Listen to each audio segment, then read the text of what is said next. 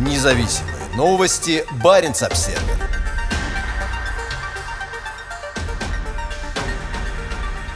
В России готовят почву для милитаризации рыболовного флота и ледоколов. В новом проекте морской доктрины страны особый упор сделан на использовании гражданских судов и инфраструктуры в военных целях. Корректировка морской доктрины России учитывает изменения геополитической и военно-стратегической ситуации в мире, подчеркнул вице-премьер Российской Федерации Юрий Борисов на этой неделе на заседании морской коллегии при правительстве. Изменения в стратегический документ вносят на фоне российской войны против Украины и беспрецедентной изоляции страны на международной арене. По словам Борисова, военно-морской флот флот приобретает сейчас для России растущее значение. В условиях тотальной гибридной войны коллективного Запада против нашей страны, беспрецедентных санкций и проведения специальной военной операции на Украине, обеспечение национальной безопасности как никогда актуально, заявил вице-премьер, открывая заседание. В состав органа входят высшие руководители ряда министерств и ведомств, а также военные. По словам высокопоставленного чиновника, отвечающего за оборонно-промышленный комплекс, новая редакция доктрины в полной мере отвечает на современные вызовы и угрозы. Она направлена не на конфронтацию, а на повышение национальной безопасности в сфере морской деятельности, значительное снижение зависимости всех областей морской деятельности от внешнего влияния и конъюнктуры, подчеркнул он, сообщает Минобороны Российской Федерации. Одно из изменений в новой редакции доктрины касается расширения использования гражданских судов в военных целях. В сообщении правительства говорится, принципиально новое положение доктрины касаются мобилизационной подготовки и мобилизационной военной готовности. Это позволит вводить в состав военно-морского флота гражданские суда и экипажи, обеспечить функционирование морской инфраструктуры в военное время. Участие гражданского флота в обеспечении национальной безопасности, а также в военных конфликтах не новое явление, и у России есть большой опыт использования невоенных судов в военных целях. Но новый федеральный документ явно готовит почву для более системного подхода. Потенциально Россия может использовать в военных целях большое число траулеров и рыболовных судов. Многие из них работают в международных водах, в том числе у побережья Норвегии. Россия также может пойти по пути милитаризации своих мощных атомных ледоколов, способных автономно преодолевать самые толстые льды Арктики. В конечном счете, она также может дать более серьезные военные функции своим научно-исследовательским судам, в том числе совершенно новой платформе «Северный полюс», способной автономно дрейфовать во льдах Арктики до двух лет. Нынешняя редакция российской морской доктрины была принята в 2017 году и рассчитана на период до 2030 года. В документе подчеркивается необходимость технологической модернизации российских судов и развития транспортных коридоров, таких как Северный морской путь. По словам Юрия Борисова, в течение 2020 2022 года ВМФ России получит 20 боевых кораблей, 5 катеров и 21 судно обеспечения.